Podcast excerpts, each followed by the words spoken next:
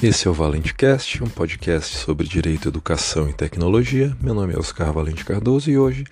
nós veremos mais um episódio da nossa série sobre o glossário da Lei Geral de Proteção de Dados Pessoais.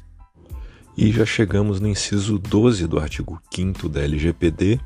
que conceitua o consentimento como sendo a manifestação livre, informada e inequívoca pela qual o titular concorda com o tratamento de seus dados pessoais para uma finalidade determinada.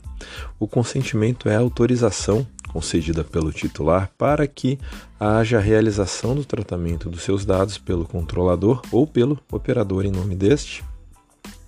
E o consentimento deve ser expresso em uma manifestação livre, informada e inequívoca do titular para a coleta e a realização de outras atividades de tratamento dos seus dados pessoais. Então, aqui no consentimento há um vínculo de confiança entre o titular dos dados e o controlador que realiza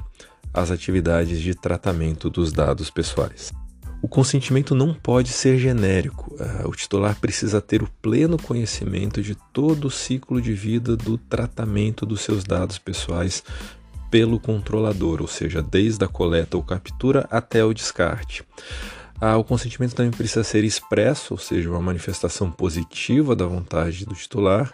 é realizado por escrito irrevoga revogável, melhor dizendo, não irrevogável, mas irrevogável,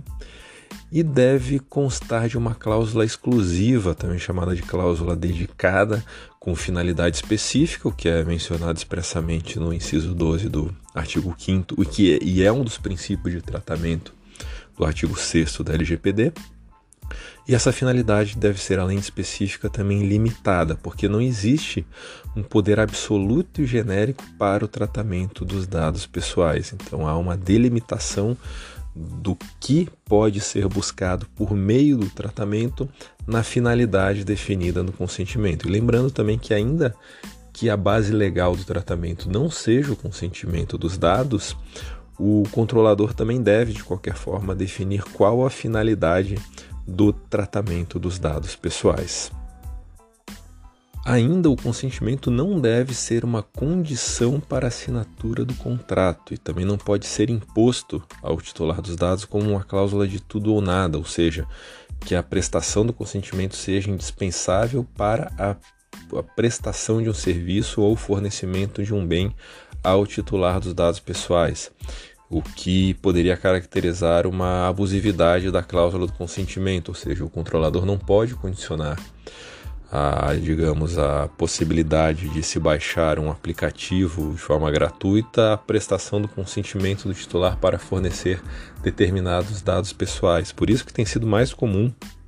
hoje em dia nós vemos até na navegação dos sites na internet, nos termos de, de uso, nos cookies, a possibilidade de nós editarmos ah, os termos de consentimento. Então a gente não tem mais a, a obrigação de aderir a tudo que é proposto, ou sugerido ou indicado pelo controlador, mas nós podemos escolher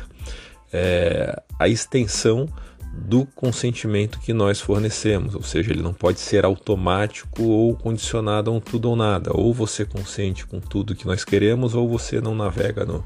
na nossa página, ou não baixa o nosso aplicativo, ou não usa o nosso, nosso programa. A, a, a LGPD deixa isso bem claro que o consentimento não pode ser usado como uma barreira para a prestação de um serviço ou fornecimento de um bem. Além disso, não só na LGPD, mas o consentimento prévio é um requisito constante já existente na legislação brasileira para a inclusão de dados pessoais em, é, em banco de dados ou para alguma espécie de tratamento. Ah,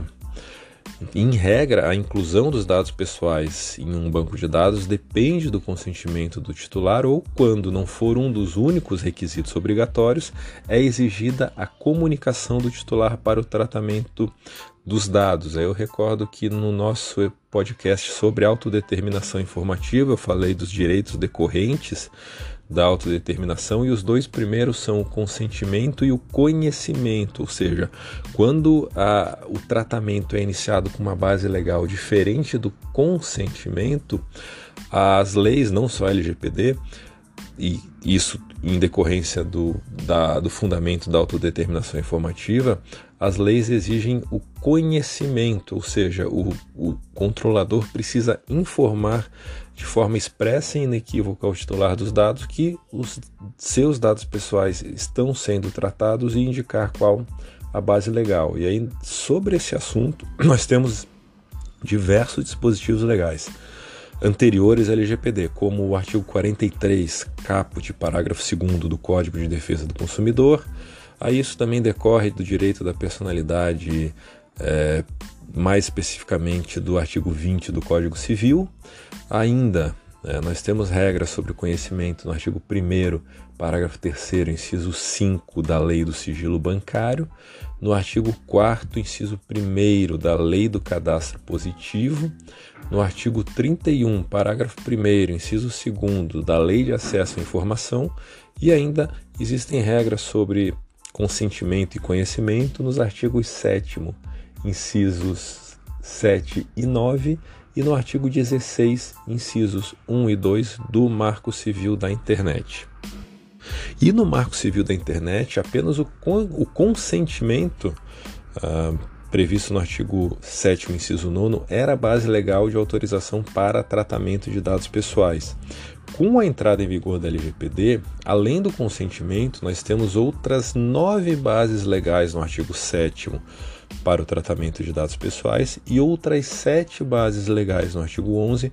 para o tratamento de dados pessoais sensíveis, ou seja, a, além do consentimento, o tratamento pode ser realizado independentemente dele, mas desde que haja algum fundamento em uma das bases legais previstas no artigo 7 ou no artigo 11 da LGPD.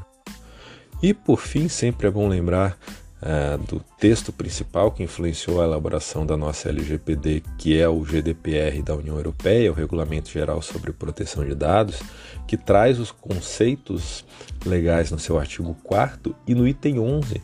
é, define o consentimento, é, consent na definição em inglês, do titular dos dados pessoais, como sendo uma manifestação de vontade livre, específica, informada e explícita pela qual o titular dos dados aceita, mediante declaração ou ato positivo inequívoco, que os dados pessoais que lhe dizem respeito sejam objeto de tratamento. Então, mais uma vez, nós temos uma grande semelhança entre a definição do GDPR e a definição da Lei Geral de Proteção de Dados Pessoais. Então, por hoje era só. Nós voltamos na semana que vem com mais episódios do Valente Cast. Até lá!